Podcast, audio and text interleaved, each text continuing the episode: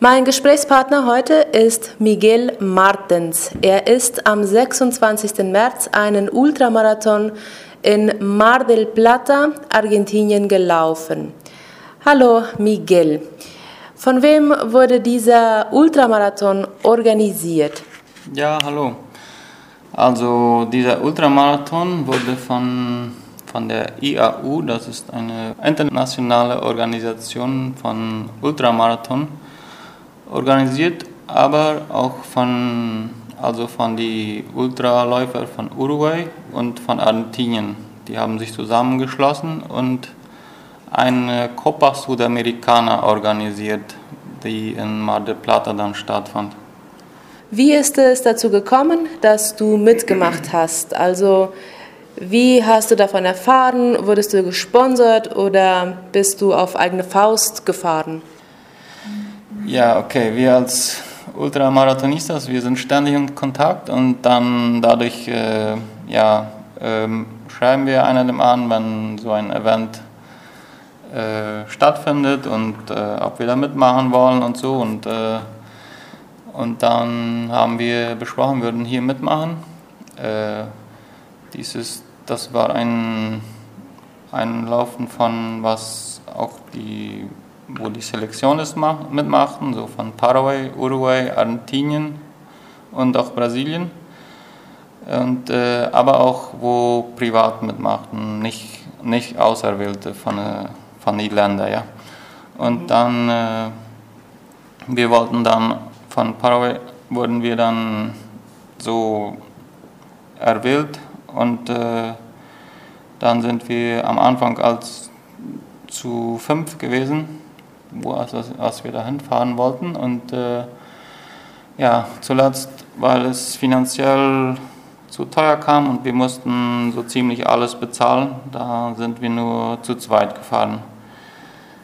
Und ja, gesponsert werden wir nicht. Wir, da, außer dass die Uniform haben wir bekommen von der Föderation und äh, ja und das Einschreiben dort. Wir mussten Hotel bezahlen, wir mussten die Reise bezahlen und ja dort leben. Was war für dich persönlich der beste Moment bei diesem Event? Ja, also der beste Moment war eigentlich für mich, äh, als wir aufgetreten haben, dass wir Paraguay präsentierten und äh, ja, da fühlt man sich ein bisschen stolz an, als, als Paraguay da präsentieren und äh, auch wenn wir nur zu zweit waren, aber wir waren da und äh, haben Paraguay präsentiert und äh, auch mitgemacht und ja, der nächste gute Moment war, als wir das Laufen dann beendet haben, dass äh, wir konnten wieder ausruhen. Kannst du uns ein bisschen deinen Vorbereitungsprozess für so einen Lauf erklären? Also nicht nur körperlich, sondern vor allem auch mental. Also welche sind da äh, eventuell Herausforderungen? Ja, körperlich musst du viel üben für so einen Zwölf-Stunden-Lauf. Und äh, mental hm, ist für mich äh, Erfahrung suchen, äh, mehrere Ultramarathons mitmachen. Dadurch wird man mental auch stärker. Und äh, ja, Herausforderungen sind für mich immer, dass man einiges muss sein lassen, um so für sowas zu üben.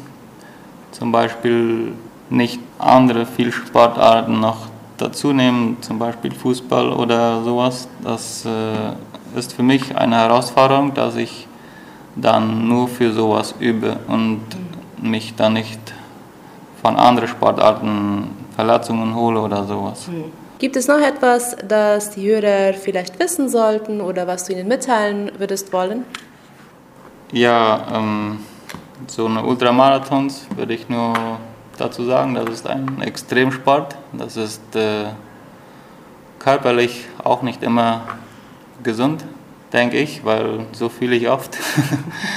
Aber äh, ja, mir geht sowas gut, auch wenn ich immer wieder darüber nachdenke, ob, ob, ich, ob dies würde das letzte Laufen sein, weil es immer wieder Schwierigkeiten gibt dabei. Aber ich, äh, ja, mir geht Sport ein, ein, eben gut und äh, deshalb suche ich mir solche Sportart, die mir auch, auch Herausforderungen bringt und die mir auch gut gehen, wo ich kann Leute kennenlernen. So, ich äh, trotzdem will ich auch alle bei allen mir bedanken, die mich so in Mensares unterstützt haben, während wir in Mar Plata waren, dass du, dass äh, ja, viele Leute mich geschrieben haben und mich dazu auch Mut gemacht haben. Vielen Dank für das Interview.